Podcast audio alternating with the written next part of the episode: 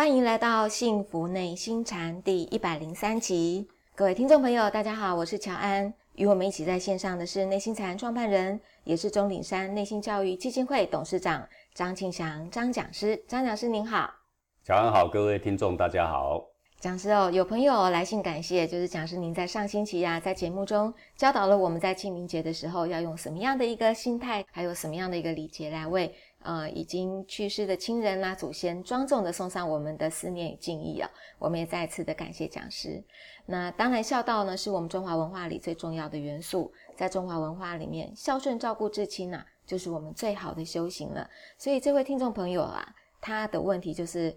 如何来帮助他的母亲的？他这么说：“我的母亲今年已经六十九岁了。那么这几年呢，因为身体的不适，加上她本身脾气就很暴躁，遇到事情啊喜欢钻牛角尖，所以家人处处都迁就他，也不希望因为他发脾气而弄得家里面的气氛很紧张。那最近两年呢，他的负面情绪又比以往更加的严重，而且出现的频率就更高了。不论我们怎么给他买好的衣服啦。”怎么样想办法让他生活的自在一点？他都觉得自己不快乐，经常为了一点小事情不顺他的心意，他就暴跳如雷。等发过脾气之后，又觉得自己的生活很不幸，会觉得活着没有意思。但其实我们这个家庭里面呢，衣食无忧，大家也都平安健康。我父亲呢，对他是无限度的包容，我跟我的先生也尽量的顺从他的心意，实在不是他感受的那样哦。那。看着母亲呢，经常沉浸在痛苦的情绪中无法自拔。我也尝试跟他讲解关照内心的心法，可是他觉得完全是无稽之谈。我鼓励他走出家门去帮助一些有困难的人，做点能力所及的事情，他也不想去做。我就真的不知道怎么帮助他走出这样痛苦的情绪了。除了尽量的多陪伴他、慰藉他，我真的想不出来还有什么别的办法。所以非常希望可以得到讲师您的指点。好的。这个呢，在现代的人口里面，啊，是啊，有这方面的这种心灵上的疾病的人，其实是比例上是越来越高啊。说二十一世纪真正可怕的呢，不是癌症，而是忧郁症跟躁郁症。是那忧郁跟躁郁呢，其实是很难分的啦。通常呃，这类疾病的人都是叫做两症并发啦。啊，有的时候呢会在忧郁哀怨的情绪里，有的时候会在躁郁暴跳如雷的情绪里面。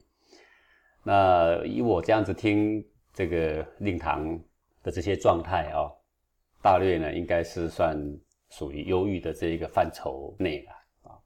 那不如鼓励他带他去就医啊，好跟他商量商量。这种人通常是脑袋都还很聪明。呃，这个思绪都还很聪慧啊，只是呢，一点点小事呢就看不过，一点点小事就要来哭一哭，一点点小事呢就想要骂一骂啊。呃，为什么会这样？他其实不想这样，但他内在有一股火气呀，一个涌动的气血不断的在那边翻腾，就是一点点的小东西就能够让他内在属于情绪性的那一份气血不断的翻腾。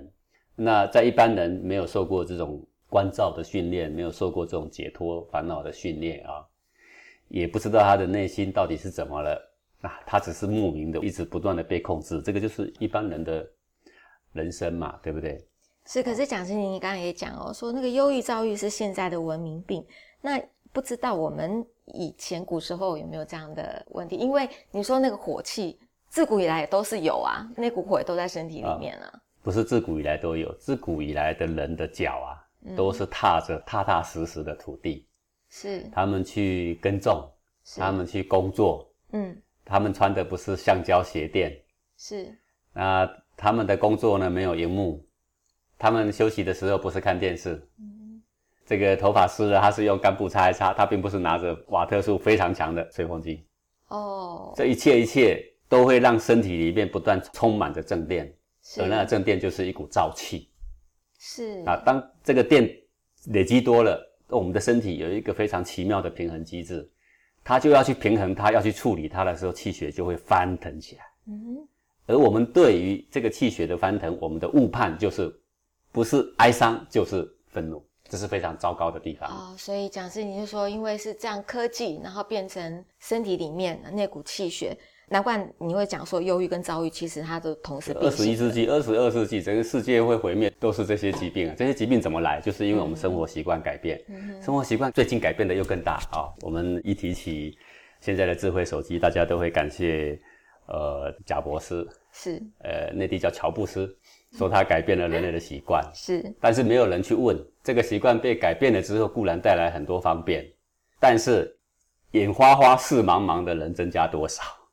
年纪就越来越小，忧郁、躁郁的又增加多少？各位，你不要忽略这个事情。你的手上拿着一个智慧型手机，里面的那个电池充满了磁波，好，这个对人的杀伤比以前又更甚。好，那在过去呢，这个电器刚有的时代，那就有很多人床头放个床头音响啊，睡觉的时候还要播个音乐，然后那个磁波呢，不断的在作弄我们的脑袋，作弄我们的神经。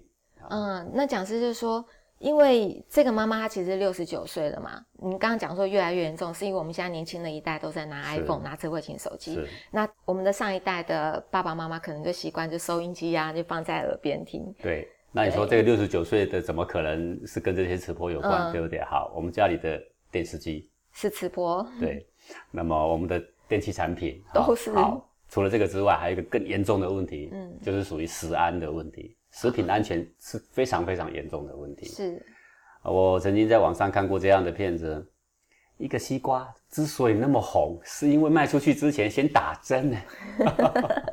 不只是让它红，而且让它甜，要多甜就有多甜，要多甜就有多甜。哎呀，啊，这是很可怕的事情。那包括很多蔬菜，包括很多水果，这些就是现在的人。啊，不断接触这些毒素，不断接触这些磁波，然后我们的这个脚底本来踏着地壳，地壳是带负电，啊，本来可以把我们这个过燥的这个电流导掉，是。那么偏偏我们所穿的都是脚底鞋，是。然后再来呢，我们住的是楼板，住一楼的机会其实是不多，对不对？一栋大楼三十层楼，只有一户人家有机会踏到地板，是。好，其他的通通是跟地板相隔绝的。这些就是不断的让一个人越来越毛躁。整个社会，你有没有发现，我们今天的社会这么富裕了，为什么我们的毛躁是空前未有的？我们的富裕空前未有，但我们的心灵品质也是空前未有的低下，这是极为可笑的事情嘛？不是吗？好，但像这位六十九岁的这个啊妈妈，她现在的这个状况。我们为人子女，尽量能够替他改变的，多带他出去散散步，多到公园把鞋子脱掉，或到学校的草皮把袜子脱掉，踩踩草皮，好，然后带他运动运动。但我觉得这个食物的问题呢，要好好的想一想啊。啊，像现在台湾也很流行的有机食品，但是有机食品有很多是非常昂贵，对不对？是啊，那么怎么样在适中的情况，不要让这个农药过度的伤害我们，让添加物不要伤害我们。尽量不要吃一些加工的食品，啊，尽量不要吃这些加工的零食，啊，传统的零食其实都还很好啊，没什么太大的问题呀。越是颜色鲜艳啊，越有问题呀。你看现在的人去喝喜酒啊，有人亲戚朋友结婚呐，然后酒席上一定会有呃柳橙汁啊，什么汁什么汁的，你会发现那倒出来的颜色非常鲜艳，嗯，那个全部都是化学东西所调的。我们现在去吃一个什么火锅，吃一个什么高汤，那高汤全部都是化学的东西所调的。你有没有发现，吃完那些高汤之后，身体特别浮躁，特别口渴，怎么越喝越口渴啊？其实这是因为呃化学毒素所造成的啊。那除了饮食，我们尽量帮他弄得干净，尽量让他多去踏踏草皮。然后呢，还有一点我觉得是可以做的哦，就是当一个人有信仰之后啊。他的精神会有一个寄托，那么那一个信仰多半也会叫他呢做一些善事，是因为一个信仰如果不叫你做善事，那个就不叫信仰了嘛。好，你不论哪一个宗教啊，不论你信仰的是哪一国的神，通通好了，只要有一个信仰，内心就有一个依托。当你内心有苦楚啊，你有上帝可以倾诉啊，或者是有一个什么神可以倾诉啊，然后呢，这个。团体呢会鼓励我们做一些有益国家社会的一些公益啊，或者是你没有信仰也没关系，我们就去找一些这个公益的团体，很多公益团体还有适合各种年纪层可以做的一些公益上的事物啊，比如说年纪大的我们可以帮忙剪剪花草啦，我们可以擦擦玻璃啦等等啊这些，就是一个人只要有这个为人设想的善心被开发出来，那么那个人呢就会远离抱怨越来越远，嗯，好。呃，一个肯去为别人付出的人，他就不会为了个人一点点自私自利，好而开始有对抗这个争斗的行为，啊，所以我们可以从这些方向啊来着手。不过我觉得目前可能，呃，在眼前你可以做的，可能是跟母亲商量商量，啊，带她去医院呐，在这个心理的这个部分呐，好好去就诊就诊看看，看看有没有什么即刻呢可以帮助他的。所以讲真，您是说，当然我们讲饮食啦，或者是运动啊，这些生活习惯要改变，的确是需要一些时间嘛。嗯，有些老人家，你真的要把他带出去，说接触人群啊，接触宗教，他们还不一定愿意。所以讲真，您是不排斥，就说，呃，必须要立竿见影的效果呢，那就是在即刻把母亲带到医生那边。对，因为那医生可能会开的药。人生病嘛，总要听医生的话啦。当然没有错，西药说穿了呢，每种药都是毒啦。嗯。呃，除非食补啦啊。中国很多食补当然也很好，但是那个效果就会比较远啦。啊，但是它比较根本。是。那药虽然是有毒，但是如果短暂能够见效呢，那也就让它短暂能够获得一些稳定的效果，而后长远我们就要看怎么全盘来改变。是。啊，这个事情嘛啊。是。啊，多这个关心你的家长啊。多带他出去外面啊，公园绕绕啊，啊，多去接近大地啦，接近大自然啊。好，那他在骂的时候，你已经知道说他其实他也不得已，他也是很苦了啊，一定要耐着性子呢，啊，多跟他沟通沟通啦。是，但是我觉得最主要呢，赶快看医生啊，跟他沟通一下。尽快去看医生，我觉得是目前可以做的一条路。到公园散步的时候呢，就把鞋子脱掉，就打赤脚啊，在土地上走走带着他最喜欢的小孙子啊，啊，这个长辈嘛，看到小孩子都会很开心呐。对，那这就让我想到另外一个问题哦，就是说，其实我们在家里面，如果呃有比较年纪大的长辈啊，因为长辈健康的呃因素呢，我们都会让他吃清淡的饮食。通常长辈有时候会生气。是啊，他都会常常说啊，我再活都没几年，我就是想吃这个，我想吃那个，你们为什么都不让我吃？然后为了这个，老是跟晚辈就会有一些不开心哦。讲师这怎么办呢？呃，真的是，如果说长辈很坚持啊，我们为人子女的也不用太过坚持啦，不必那么对抗。是，呃，真的有的时候长辈年纪也很大了哈。呃，甚至已经这个身体有的已经也越来越虚弱啦。嗯，那么他想怎么样过他的剩下的剩余光阴呢？呃，我们乐观其成呢，就尽量去支持他啊。当然，我们可以跟他开导一些养生的概念。是啊，啊，但是养生概念那个，如果说对年轻人、对小孩来说，我们讲在前面，那是不是逼他有几十年，对不对啊？是，甚至会上百年。但如果对一个八九十岁的人来说，那你再讲再多，他说你在跟我捣蛋。对，好，我小时候十几岁的时候，没有人跟我说，你现在跟我说有什么用啊？对，啊，这个时候当然了，就是以大小先后的概念来说，那既然说帮助也不大，然后你跟他对抗的话呢，让他气个半死，对不对？是啊，得不偿失，这种情况就顺着他吧，就顺着他哦。嗯，谢谢讲师。所以其实我们都很喜欢跟长辈在一起啊，就是跟长辈在一起的那个生活上的那种智慧哦。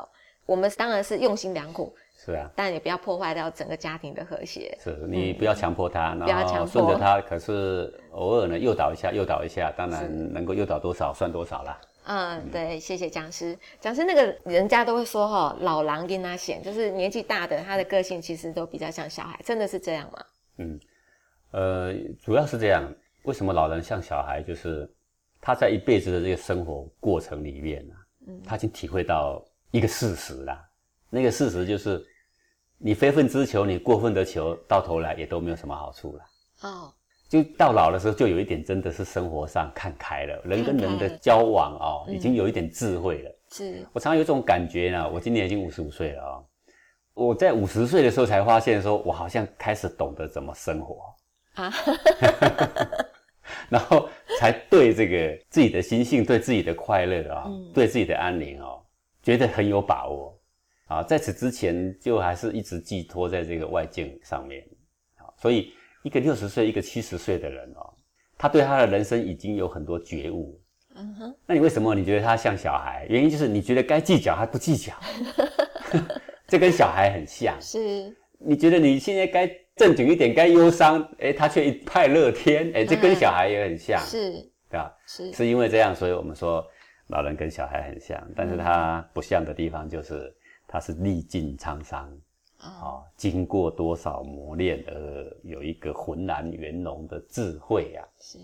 所以古人才告诉我们说：“家有一老啊，如有一宝啊。”对，他会告诉你说，譬如说你准备要做生意，你你在跟你的家长探讨说啊，合伙的合伙人怎样，我应该怎么样以后呢才不会吃亏等等等等，老人家就会告诉你说，要公平才好。对，好，我们不要让别人吃亏。哎呀，不要人家计较，人家也不会让你吃亏，对他就会是这个言辞的。是，哎，那这个是为什么呢？因为他曾经计较过，他也曾经因为这样受伤过。他曾经因为这样跟人家敌对过，久了久了，他就知道说啊啊，最后呢占便宜也没多少，是啊啊，不如啊就干脆公平一点呐，光明磊落一点啊，这个以后大家好见面嘛，得失不会差太多了。嗯，然后他也发现一件事情，这个日食不过三餐呐，夜眠不过八尺啊。是啊，你挣得再多又如何啦？对不对？留下太多，又给子孙去吵架了，给子孙去相告了，哎，这又何苦呢？是啊，所以讲实话，我们不要等到历尽沧桑才看得到这个真理哦。是啊，就是越早能够返璞归真，或者是回到这个赤子之心。对呀，世上看到过多少贪官污吏，最后也没什么好下场。嗯，呃，就算没有被官府给抓去判刑，你仔细仔细看看他的余生，也大半都很凄惨。这天地之间好像似乎有个因果追着你，你是跑不掉的。是，不如光明磊落过一生吧。啊，嘿，好，谢谢讲师。那这位听众朋友哦，他一个家庭的小小问题想要请教讲师。呃，他是这么说，他说：“讲师您好，我跟我的先生啊结婚已经很多年了。那自从呢我开始素食以后，我跟我先生的分歧就越来越大。昨天在聊天呢，我先生啊他就跟我说，他觉得他对我。”已经没有办法包容了，因为呢，他觉得我越来越阳春白雪，而他就是一个下里巴人一个。你先解释一下这个名词。我稍微查了一下，什么叫阳春白雪，什么叫下里巴人哦。这个下里巴人呢，原来是在战国时代楚国的民间比较通俗的歌曲。那相对于这个阳春白雪啊，就是比较高雅的乐曲。一个低俗，一个高雅的对。对啊，先生用这样来比喻哦。然后呢，他就觉得说，包括我现在的穿着打扮啊，还有那个育儿的方式啊，养生的观念啊，他都反对。那我们有两个宝宝，也是很不容易才走过来的。可是现在我不知道怎么如何过下去了。他对我很多的挑剔，什么都不顺眼。有时候我就忍气吞声，但是也没有办法每次都做到。于是呢，我们又开始争吵。我现在真的不知道怎么办了。呃，请讲师帮帮忙。嗯，何不试着什么都顺着你先生看看嘛？哦，有什么关系吗？你说对小孩教育有很多的旗舰，再怎么旗舰，我认为你的先生绝对不会说下定主意要把小孩教烂，不可能的。是，可是生活上是应该是说从比较不养生变成比较养生啦。对啊，你比较养生，你个人的饮食你可以个人打理呀，你可以个人去注意呀。但是在他在一起的时候，你。先生喜欢什么，你还是一样给他打理好啊！你不要刻意的去要求他呀。嗯，而我觉得是这样啦。如果你硬要说这两个人现在意见有所分歧，只是因为素食的关系，我觉得倒不然啦。啊，倒不然。哎，因为。就算一个人喜欢吃香蕉，另外一个人永远不吃香蕉，两个人在一起一定要吵架嘛？只是饮食不同而已。你吃你的香蕉，我不吃香蕉，对不对？是。这有什么呢？嗯，其他的吵架跟这香蕉无关呐，各位你 千万不要模糊焦点呐！不要模糊焦点。对对对，这纯粹是两个人的意见。你就算今天不素食，你们两个也一样，今天也该吵了啦，也吵起来了。是是是。好，不过是多了一个两个敌对的议题而已啊。是，因为你给他看一看，你们两个敌对的议题不是只有饮食而已啊，还有很多很多的议题。对，这就是两个相处的一个模式。嗯，那我觉得你今天如果要学这个，跟我们学禅修、学黄金禅，你要学洁净的饮食。那首先第一个呢，就是要更关心你的家人呐。是，呃，不要让人觉得说一个有心想要修为、想要比以前更好的人，好像都那么的自私啊。好，那古人也不是很喜欢乐见一个自私的人呐、是，哎是希望你把这个修身也要齐家，对不对？对。啊，那要关心家人，不要因为我要修身，哎，我现在学了打坐，我下了班一回去，两腿一盘就开始打坐，然后视你的小孩先生如无物，那当然人家说你走火入魔啊，是，不是吗？是，那、你回去你就先饭煮好，你碗筷洗得好好的，陪他们看个电视啊、聊一聊天，跟小孩讲个故事，有空的时间去做你的精进的功课，谁会反对你啊？对，不是吗？对，哦，所以我觉得可能你要把这个事情的本末啊，要看清楚。那既然是这样的分歧，那不如这样嘛，就顺着你的先生看看。啊，你说啊，那我顺着我的先生，那我就没有时间修为啦。我跟你讲，修为跟呼吸一样，不是另外找时间的。嗯哼，哎，比如说先生喜欢旅游啊，好吗？好吗？走吗？是，你一定要说不，我不去，那是堕落的行为啊！你要这么高尚干什么呢？这种高尚很令人讨厌呐。嗯他说啊，好吧，那安排个什么时间？哦，看是要去新疆还是要去西藏，多远都好呢。你到哪我就跟你到哪啊！你看是这样听起来是不是很舒服？是，对呀、啊，你的修行是在这个生活的每一刻里面去纯净你的心思，去开阔你的这种胸襟，有没有？好，去跟家人和乐的相处，把五伦给落实好，这个是呃修行的第一步啦。这是修行的第一步哦。对对，嗯如果刚刚讲师你讲的建议很好，不然就是先回头到呃他们之前相处的模式这样试看看嘛。那既然我们要修行的第一步就是家庭和乐，这很重要。对，谢谢讲师。呃，再来这个朋友呢，想请教讲师一个问题哦。他说，呃，我常常会看到一些文章，就说要走出自己的舒适圈，去体验不同的生活，要多吃苦。那我大学毕业才三年呢、我却生活在一个舒适圈里面。怎么说呢？因为我的工作很轻松，我的生活环境很好，也没有什么棘手或者是让我感觉内心苦闷啊、黄庭纠结的事情，一切都是那么的平淡与简单。不知道是不是我的觉察力还不够？讲师你也说过，要我们要多吃苦，所以请问讲师，怎样才算真正的吃苦？那我是不是要走出我自认为舒适的圈子去找苦头吃？我是不是要去竞争激烈的公司，或者去城市去体验一下人生的酸甜苦辣，去好好的磨练自己的心性，这才叫吃苦呢？请问讲师，呃，这个说要人生呀，要经历一下苦哦，是不必你去找苦啦，因为那个苦会自己来找你啊。啊，好是哦，你等着吧，他会来找你。呃，有一天，这个你很喜欢的一个人竟然走了，呃也许就觉得这样很苦，很苦，对不对啊？很苦但有的人不觉得苦，有的人觉得说这样很苦。有的时候你会觉得说啊，跟我的合伙人处不来啊，为什么我们的生意不赚钱啊？很苦，很苦。每一个人苦的题目不一样。是另外一个人也许什么都顺利，但他小孩不听他的话，他觉得很苦，很苦啊。嗯，好，现在还年轻，赶快享受你的生活。但是呢，要多做一点对社会有益的事情，是对国家有益的事情呢，多去做一点。啊，哪边有环保可以做，哪边有公益可以做。既然你是这么样的舒服的之后，那你就应该心怀感恩呐、心怀感恩，，对，没有苦吃，你就要心怀感恩。感恩谁呀、感恩所有照顾你的人呐、嗯，啊，你说没有人照顾我，你看我考第一名是自己考的，对不对哈、可是谁拱你第一名呢？就是第二名、第三名到第五十名，对不对？是没有他们垫底，怎么把你拱出来第一名吗？不是吗？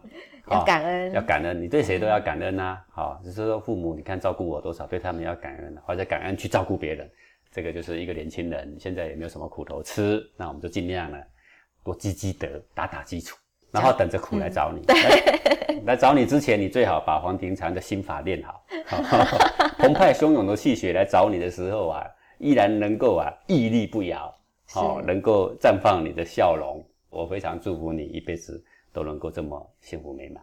是但是人生不如意有十之八九啊，希望你记得这个事情。当他来找你的时候，是不是你还可以保有那种赤子的心思、宽阔的气度？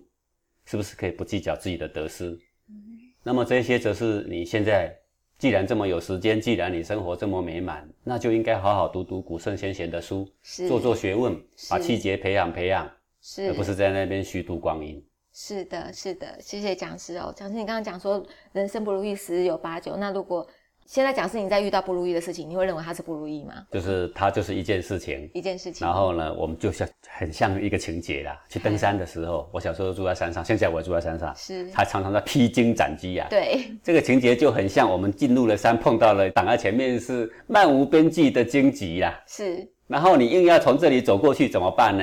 嗯，好，你不可能滚过去、爬过去都不可能了，你只能一条一条拉了。砍断一条，拉走一条。拉走之前，它还会勾住你的衣服，对不对？一下子拉破了你的皮肤，一下子又拉破了你的衣服。你慢慢慢慢，小心翼翼才能送走一条荆棘，再砍第二条，慢慢砍，还是会砍出一条路来了。啊，是对，就是困苦来了嘛，有这样麻烦来了嘛，就是一件事情，事情可以有的快办，有的必须慢慢办，有的不必办，不必办是怎样？就是时间会帮你办。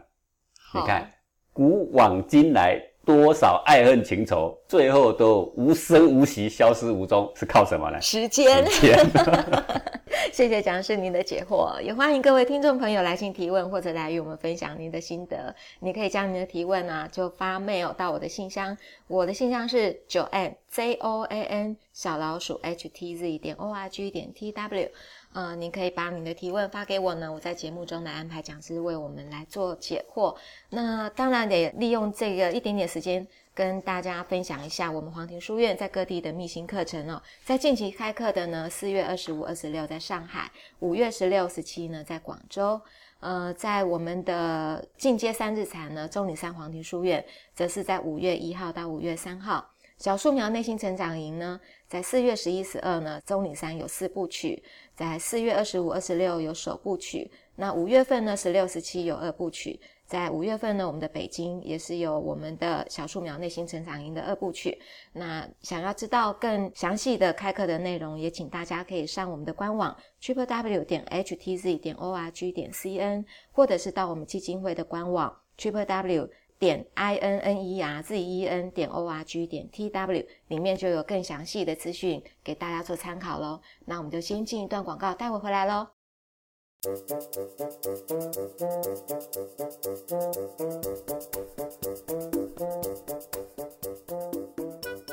宝，你在小树苗里面学了站桩吧？今天跟妈妈一起来站半个小时吧。好呀，妈妈。哦，半个小时啊，我试试看吧。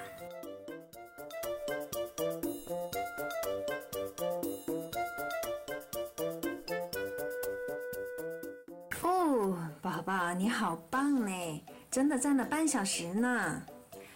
妈妈，其实我可能还可以站一会儿。那么厉害呀？你不累吗？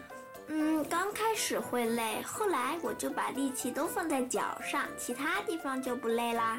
那腿还酸不酸呢？我感觉底下有个架子撑着我，我只是把身体放在这个架子上，就不会难受啦。哦，可是我呢，往下蹲的时候啊，心里会觉得好害怕的。你怕吗？嗯，会的，妈妈。就像心里有条虫子想要咬我一样，我越怕它，它就一直咬我，咬我，咬我。呀，那你怎么办呢？要往下蹲的时候，我的心会猛地缩紧，然后再砰的敞开，虫子就不见了，心里舒坦，就不怕站桩啦。你 好特别的比喻哦，那下次站桩的时候，我也感觉一下，心里是不是有条虫子在咬我？嗯，妈妈，你千万不要怕它哟，你一害怕，虫子就咬到你啦。你把心敞开，别怕它，它就拿你没办法啦。好的，把心敞开，不怕它的发生。哦耶，不怕它，不怕它，不怕它。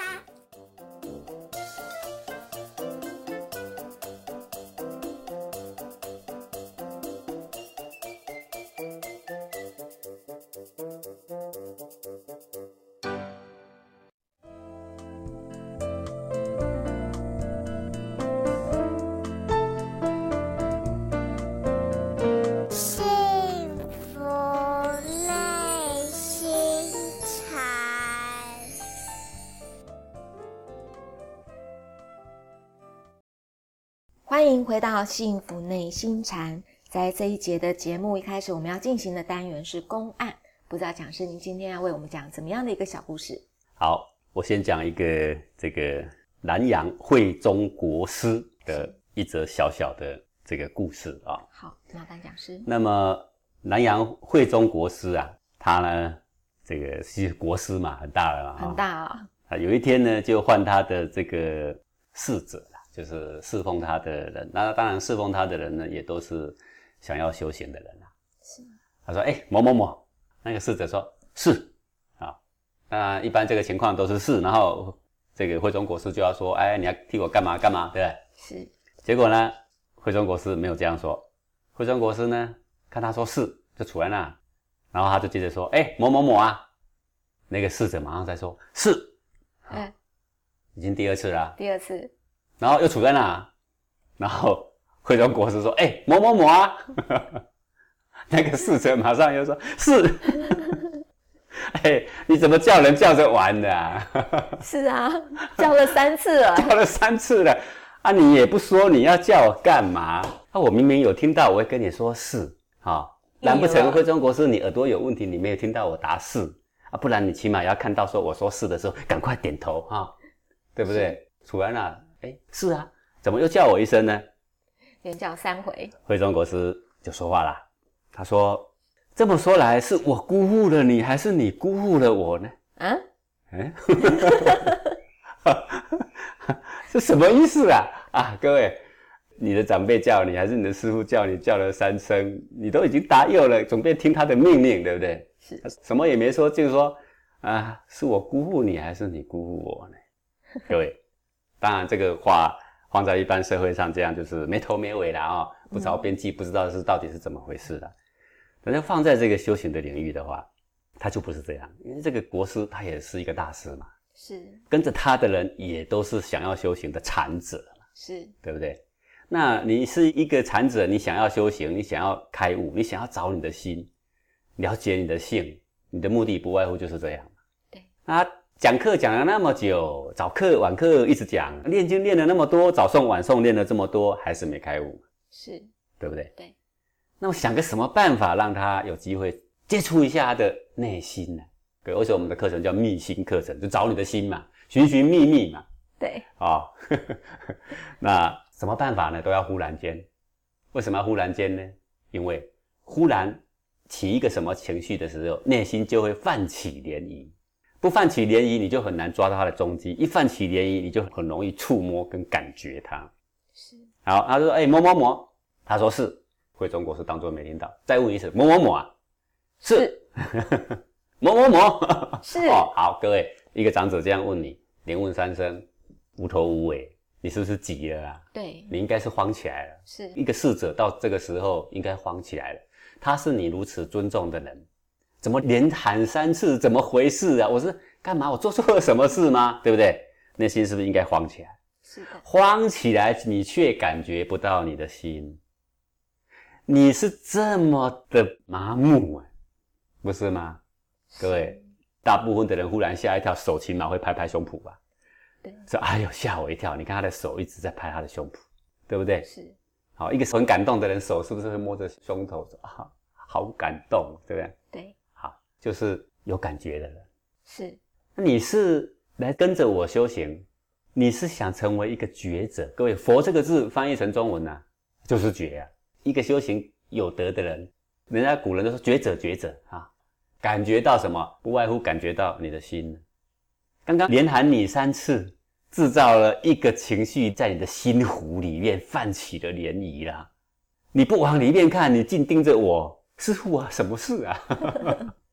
可能第一次还小小的，第二次的话就越来越第一次应该没感觉，第一次就是在听说到底什么事。嗯。第二次就有点纳闷，第三次应该是慌起来，就慌起来。对，慌起来，你不往里面看，这就是禅机嘛。是。各位禅的很多公案就是让你觉得，哎呦，怎么摸不着边际啊？到底在讲什么？人家就是禅机，意味什么？它就是要泛起你内心的涟漪，各位记得我这个话。所谓开悟，一定是找到你的心，了解你的心，看到你的心，摸到你的心，感觉到你的心。是啊，所有追寻的人都是为了要找寻你的心，所有的办法都是让你的心泛起涟漪，以便让你去感受。所以，我们王林禅的整个禅修的过程里面，不是呆呆的坐在那边一直打坐而已啊，不是，是很多活动的课程。在告诉你很多很多的历史的典故，这个以前的禅者的行仪轨迹啊、经典给你证明等等。那现在已经给你制造涟漪，你不往里面看，那你来这里到底是为什么？你不看你的心，到底是我辜负你，还是你辜负我呀？啊，就这样问他，哎，这到底有意思？这个如果是一个有根气的禅者说啊，师傅啊，你刚刚莫非是给我一个机会，想要让我照见我的心啊？真是我的根气鲁钝，我依然呐、没有照见，那真是我对不起你呀、对不对啊？各位啊，有的人来上完禅修班，马上摸到他的心，好高兴；有的人摸也摸不到，说我也在想，到底是你辜负我，还是我辜负你呀、好，对不对？是好，这是慧中禅师一小段公案。后来就有一个小和尚拿这个慧中禅师的公案呢，问赵州和尚，说：“我是三幻师者，究竟要做什么？”各位，真的，我如果刚刚没有说三幻使者，就是为了制造了涟漪，让他回去看他的心呐、没有在别的什么玄奇古怪的道理了啦。好，然后呢，这个赵州和尚说啊，如人按理写字，字虽不成，就是还没落笔，或者是写不漂亮，都叫做字虽不成。文才以彰，按理书字，不论你写怎样，你都看不到字啊。但是那个意思哈、在还没落笔之前，以及落笔之后，要写那个字的意思，早就已经具足在你的心，不是吗？是，对不对？所以如人按理书字，为什么要这么讲？按理就是写完哈、你的注意力不要在外面的纸张上，反正按的哈、有写没写都看不到。啊，你写的漂亮不漂亮，现在都不是重点。对，现在的重点就是你写字之前你要写什么，是不是你要先有一个感觉上来？是的，比如说啊，我离乡背井这么久，想到家里的老父啊，啊，我想要用字写一写对老父的思念之情啊。要有那个感觉，好，那个感觉上来，所以你写了一篇文章，是感觉先上来，所以才有文章，不是吗？是的，文章还没落笔前，真正的文章文采已彰，对不对？对，文采已经在哪里？先彰显了，在心里了，不然还哪里呢？不是这样吗？赵州和尚这么答：如人按理书字，字虽不成，文采已彰。这意思就是告诉这个问的小和尚说，那个文采已彰在哪里呀、还未落字。就算你落了字，你也看不到。在这个之前，文采已彰在哪里呀？为什么他能够写这些？为什么他现在写这些？为什么写这个题材？他到底之前有什么心思？有什么感觉？嗯，各位，你说哦，原来在脑袋嘛。哦，脑袋，我想说，我想到我的父亲。好，这不是问题。脑袋想到父亲，但是对父亲的思念却不是脑袋的事情。不是，思念是一种情感，那个将进入你的内心。文采以彰，在你的内心先有个思念，你思念的老母，思念的情人，那个思念是不是在胸口有一个感觉，恨不得马上看到他，而后才会出现哦，我小时候跟他怎么相处，长大他是怎么照顾我的，哎，开始有逻辑，脑袋对，那是脑袋，但是那个思念的感觉呢就是文采已彰。好，好，那么文采已彰，就这么短的一个公案，但是我觉得它很经典，很到地。前面讲的说三幻四者很短，但呢也很到地。是好，有了这两个小公案之后呢，我现在要讲我今天真的要讲的公案了，因为我前面两个小公案是铺陈，因为我这两个就是跟我这个大公案有关了，它包在这个大公案里面的，好，就是有一个禅师叫安明禅师，安明禅师呢，他这个很小的时候啊，他就出家了。出家他专攻经论，就是他很能读经典跟讲经典。然后呢，他常常呢在这个四川啊、成都是。讲首楞严经。那喜欢听经典解释的人，这叫易学啦。易学，对，翻译的很有道理。哎呀，这真的他文学很行啊。这种呢，很多很多的徒弟呢跟着他。那么另外一个呢，叫做圆悟克勤禅师啊。各位，我们已经前面也讲过他的这个不少的公案啦。那因为安明禅师呢，他有很多的徒弟呀、那他的这个座下的弟子啊，也有跟这个克勤禅师是好朋友的。那么，所以安明禅师有机会呢，就去拜访了克勤禅师。是那去克勤禅师那的时候啊，在小餐的时候，克勤禅师就举了这个国师三幻使者这个公案，以及这个赵州啊怎么讲文采以章处的这个公案。然后安明禅师听完了，又问赵州和尚说：“三幻使者到底什么意思？”然后在案里呀，书字字虽不成，文采以章。好，这都已经点出每一个公案都在讲要唤醒他的心了，注意你的心。然后安明禅师一听呢，心中有很大的疑问呐，他就去焚香，哦要入室请益。各位，这个很慎重的哦。古人呐，要请益他的老师有关心性上的学问，有所移情或有所体会，想要去印证，都先得到大雄宝殿里面先焚香啊，才敢去请益呀。他就对他的老师非常非常的尊重，是啊，然后去请益，这个克勤禅师就问安明禅师说：“听说你在讲经啊，来，您主讲何经啊？”那么安明禅师就说：“首楞严经就是楞严经了啊。”然后克勤禅师呢就说：“好，那楞严经里面有七处真心呐，那我问你，毕竟心在什么地方？各位你还记得吗？七处真心就是我们上两期谈公案的时候谈过的。是好，这个如来佛阿难好，跟阿难之间心到底在什么地方？说在里也不对，说在外面也不对，说在里跟外的中间也不对，反正说在哪里通通不对。我们后世的人自作聪明说这些都不对，那必定是心无所不在。各位，那就更不对。为什么？更不对，无所不在就是既在里又在外又在中间了。他连里也否认，外也否认，中间通通否认了。你说在哪里？我们自作聪明了。好，如来佛的意思是具无所在。那在哪里呢？在气上，所以就不在里，也不在外，也不在中间的意思了。气在哪就在哪，对，气法身在哪它就在哪。是法身不到，心没有办法所及。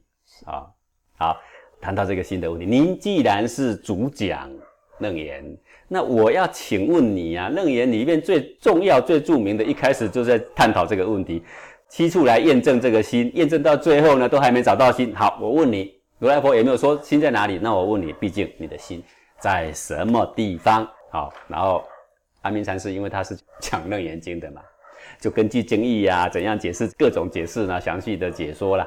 然后心应该是无所不在啦，等等等等。圆悟禅师就是克勤禅师啊，他呢都不认同，跟如来佛对阿难一样，这样也不对，那样也不对，通通不对。好，那么安明禅师呢，就一再的要向克勤禅师请益。然后克勤禅师呢，就跟他说啊，这样吧，你于一切处做文采以彰会，会就是体会的会。那文采以彰是谁说的？是赵州和尚。回答小和尚说的是，前面说三幻使者，你搞不清楚他做什么。那么赵州呢是用文采以彰来说，还没写字之前，你的心哪里先动？去摸摸看，对不对？好，你说写字之前哪里先动，你体会不了。那么你就这样吧，在日常生活的一切处，饿的时候，饿的时候哪里先有感觉？好，各位，你一定会回答我。当然是肚子啊！先别回答这么快，好，不要回答那么快。对，微微感觉饿的时候，往往不是肚子，在你的内心胸口有个感觉。当你这个开车上了高速路，开了好久才有一个休息站可以上厕所，对吧？是。待会想上厕所，心里有点急啊。是。你观察一下那个真正令你不舒服的那个急在哪里？也不要回答太快。也不是在膀胱。对，各位，因为。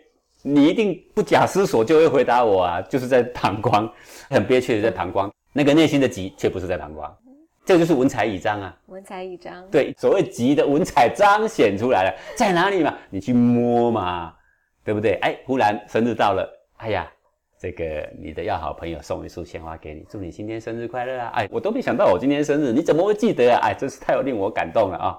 那个感动上来的时候，是不是文采以彰啊？借助着。你的任何的情绪来的时候，好的坏的情绪来的时候，就是叫做文采以彰，你就好好去体会、去见证、去触摸、去感觉，叫做于一切处做文采以彰会，啊，体会的会，体会的会。然后这个安明禅师听了听，但是还是不了解啊，好吗？好吗？那怎么文采以上？文采在哪里嘛？看着天边的云吗？对不对？还是看着画布呢？它到底在哪里呢？他说：“以一切处，一切处是什么处？就是行坐住物处，喜怒哀乐处啊。人的烦恼就在喜怒哀乐之间嘛，不然还在什么东西？对不对？你好好体验你的日常生活，只要有喜怒哀乐，任何情绪来的时候，任何心情来的时候，叫做文采以彰，体会体会它在哪里，摸摸看它在哪里，那些感觉在哪里，叫做于一切处做文采以彰会。好，然后呢，这个后来有一次，安明禅师在克勤禅师旁边呢，忽然听见有一个僧人呐，向克勤禅师请益啊，那个和尚呢问克勤禅师说。问君心印作何言呐？心印就是这个心法啊，历代圣贤所传的心法，佛陀莲花微笑所传的心法。说，我请问您呐，这个心印到底长什么样子的？问君心印作何言呐？颜就是颜色的颜，颜面的颜，什么样？什么样子？我请问克勤禅师您呐，到底你所要传的心印长什么样子？再问这一句。这个克勤禅师忽然厉声道：“各位，什么叫厉声啊？很凶吗？很凶，很大声说：‘文采已彰。’各位，很多人都觉得说这些修行人都是神经神经的，讲话一会大声，一会小声啊。讲话好好讲嘛，什么文采已彰就文采已彰嘛，那么大声，那么瞠目怒视，文采已彰，砰，桌上敲一下，吓死人了。好，那个。安明禅师就在旁边，各位，这个克勤禅师回答那个和尚：“问君心印作何言呐？”他说：“文采已彰。”哎，很显然，那个和尚并不晓得文采已彰到底是什么。他这个话显然是对谁说的？对安明和尚说的。不过，克勤禅师厉声道：“那个厉声，那个小和尚可能也当场被吓一跳，对不对？如果把握机会，对，所以他说文采已彰的时候，安明禅师马上眼睛一亮，哎，他在对我说话。可是。那个问话的和尚说：“问君心印作何言？”听到文采一张哦，他吓一跳，干嘛那么大声干什么？又往外了，往外了。其实克勤禅师已经制造他内心好大一片涟漪，要让他欣赏欣赏。好，他没体会。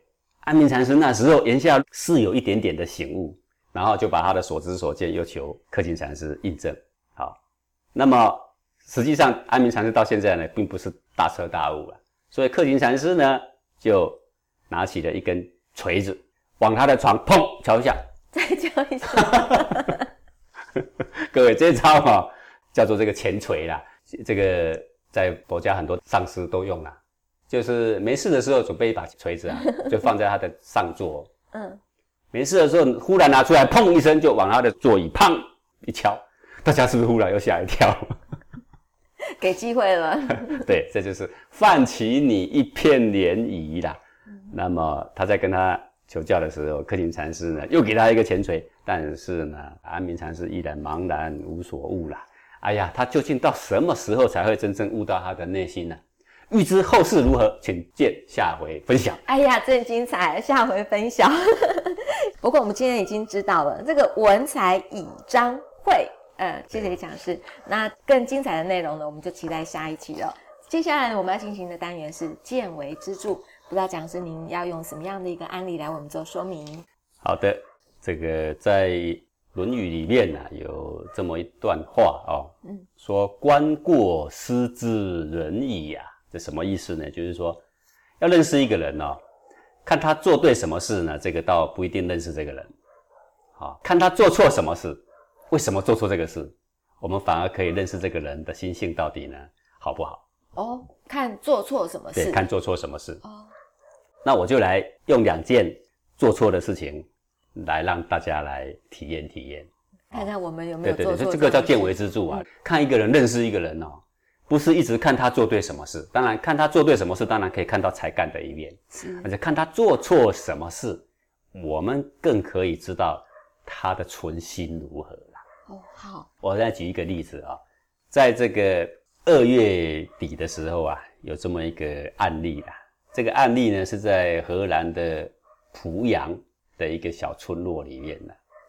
那么这个村落里面呢，有一个人工湖啊，有一个人溺毙了。是，好，那这个溺毙的人呢，姓孟，好，他是华北水利水电大学的一名大三的学生，溺毙在这个。湖里面呐，好，那么他其实是为什么溺毙呢？他是为了要救两个落水的儿童跳进去，然后才溺毙的。救小朋友，对，把小朋友救起来了，然后他却溺毙在里面了。是好但是被救起来的儿童啊，在被警察调查的时候呢，这小孩怎么说呢？他说：“这个姓孟的这个学生啊，因为他用脚啊往后一跺，啊，那个栏杆掉下去了，然后呢，我们三个人呢都掉下去，好，所以呢，这个他淹死了。好，那落水的小孩的家长也说说，如果不是这个姓孟的学生用脚蹬栏杆，那我的小孩不会掉下去。那也就是说，这个姓孟的是罪魁祸首，因为他蹬栏杆，所以连他自己，连两个小孩都掉下去。好，那么这个谎言呢，也一度蒙骗了这个警方了。可是最后呢，慢慢调查却还原了这个真相。最后，那个落水的儿童的母亲承认，他是自己害怕担这个责任啊，所以教小孩说了谎。好，那他教小孩说什么谎呢？其实是因为这两个小孩已经落水了，而这个姓孟的这个大学生呢，急着要救这两个小孩，所以呢就跳下水去救人。是其实他是救了这两个小孩的恩人，把他们扶上来的时候，他已经没有力气爬上来，他就溺毙了。溺毙的警察来的时候呢，这个做访问，这个母亲呢就教小孩呢颠倒黑白，就硬说是这个人害我们的。好啊，其实这个人呢，姓孟的呢，是他们的救命恩人恩人。好，这样的案例，好，是不是犯了一个错？对，对不对？好，好。那么在二零零八年的时候，也有这么一个案例啊，就是重庆啊云阳县有一个人叫做谢章，他是一个大学生，他跳进这个水塘里面呢，救了儿童，把儿童救起来，他也一样沉入了水底，也是溺毙了。那么落水的儿童呢，爷爷赶到现场之后，就教唆这个十二岁的小孩啊，说谢章哥哥说要下河洗澡，他就淹死了。嗯，对，也扯得跟他自己呢毫无关系，对不对？那这两个案子呢，是这个为人父母啊，怕面对责任，怕承担责任，反而污蔑了他的救他小孩、救他孙子的恩人，恩人。好，但是他们都没有杀人，对他只是说了一个小谎。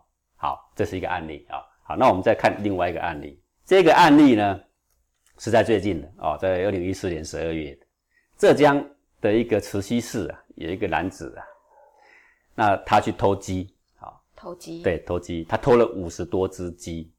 那么他为什么偷鸡呢？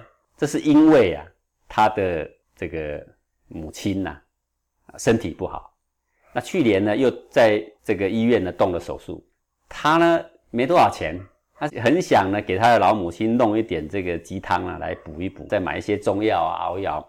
那么有了这个心思之后又没钱啊，然后就看到了一个鸡舍啊，他发现这个鸡舍的门敞开着，然后呢就有机可乘嘛，叫了一部车骗那个司机说这是我的鸡舍，就很大方的进去，鸡抓一抓，里面还有几只羊，羊的那个栏杆那个也被他打开，羊跑掉还没抓到羊，总共呢有一百多只鸡，但他拿走了呢大概五十只左右。好，拿了呢就去卖啦，是然后卖没有几只，就警察已经看到他鬼鬼祟祟，反而起疑啊。如果你本来很光明磊落、很大方，那种神色是不一样的。是，啊，这个没有卖过鸡的人，也没有养过鸡的人，却手上一大堆鸡，那一看也是不太搭、啊，对不对？是然后加上鬼鬼祟祟的样子啊，就被抓了。抓了，警察就问他：“你为什么要偷这个鸡？”好，那这个鸡从哪来的？然后就有人报案说少了鸡吗？是，少了鸡的那个事主呢，就也赶来了。啊，一看果然是我的鸡。哎，各位，这个话就奇怪了哈、你怎么知道是你的鸡？各位，全天下的鸡都长得一样，你可以证明是你的鸡呢？好，这就是我的鸡。为什么？我讲给你听。因为一般的鸡为了怕它们互相啄来啄去，嘴巴都把它给剪断，然后用火烤一烤。嗯是，但是我这个鸡呢，我没有这样做，我的鸡嘴巴是尖的。哦，它可以证明是它的 对，鸡，这些都是我的鸡啊！确实一看，哦，没错，对，真的，一般市面上那个鸡啄子啊，早就不见了，因为互相啄来啄去会传染病啊是，会把鸡给啄死掉啊。好，那你啄我的鸡，我一百多只，啊、没有啊，我只有拿五十多只啊，那其他五十多只跑去哪里？因为我拿不完，但是我没有时间回去给你关门嘛，哈、跑掉了，跑掉啦。那你现在怎么办啊？对不起啦，你为什么偷鸡？因为我只是想给我老母呢炖炖鸡汤，另外再卖一点钱，买一点中药。好，就啊，你现在怎么赔呢？啊，他老爸急了，就是帮他凑凑，凑了四千五百多块钱呢，就把这个给赔了啊。赔了之后呢，这个事情呢，检察院啊就要来审判他。后来这个检察院呢，就考量这个人偷东西不是为了害人，而是为了要一圆他的孝心呐、哦，所以 对，所以呢也没有给他判刑啦。没有判啊，刑。对对啊，就是尽速跟人家和解。那四千五百多块钱到底够不够一百多只的鸡呢？不晓得，反正呃那个人后来也在想说啊，这个四十多岁的小孩子啊，也是一片孝心呐、好吧，亏不多的情况啊，就愿意和解了。检察官一看呢，好了，不要再坐牢了吧，嗯哼，赶快回去照顾你的老母亲吧。是好，好，各位，这个陈某他是真正的现行犯去偷鸡，对不对？对论起来就是小偷。对，我们再回过头来看这个刚刚这两个案例，他没有去偷东西，没有他也没有杀人，没有，好，他什么坏事都没有做，他只是不承认说，其实他就是我的恩人。是，他为了撇清这一点点的责任，其实他承认也没责任啊，对啊，对不对？你应该歌功颂德，说他是这么样舍身取义。如果不是他，我们的小孩今天命就没了。是我非常的感激。于道义上，我们拿一点钱去补贴他们家庭，也都是应该的。是的，这个事情就已经圆满了。但是他做了一个非常非常不好的示范。什么示范呢？他等于是当着小孩的面教小孩说：“你长大后可以忘恩负义，可以黑白颠倒，可以说谎，可以六亲不认，等同教你的小孩说，以后养你的父母也不算什么，给你多少衣食又怎么样？对他们忘恩负义有什么不可以？我告诉你，等同在教这个、哦。是你相不相信这个小孩以后所做的事，对他家人所做的事，比我说的更惨烈？各位，你不要不相信，世间有一个因果相报的定律在循环着。是我们何以能够对恩人讲这样的话？你不要以为只是一个小小的谎言，一个是真的去偷鸡，一个只是讲小小的谎言。各位，这两个人哪个坏呢？当然是不认自己的恩人，忘恩负义的人对最坏。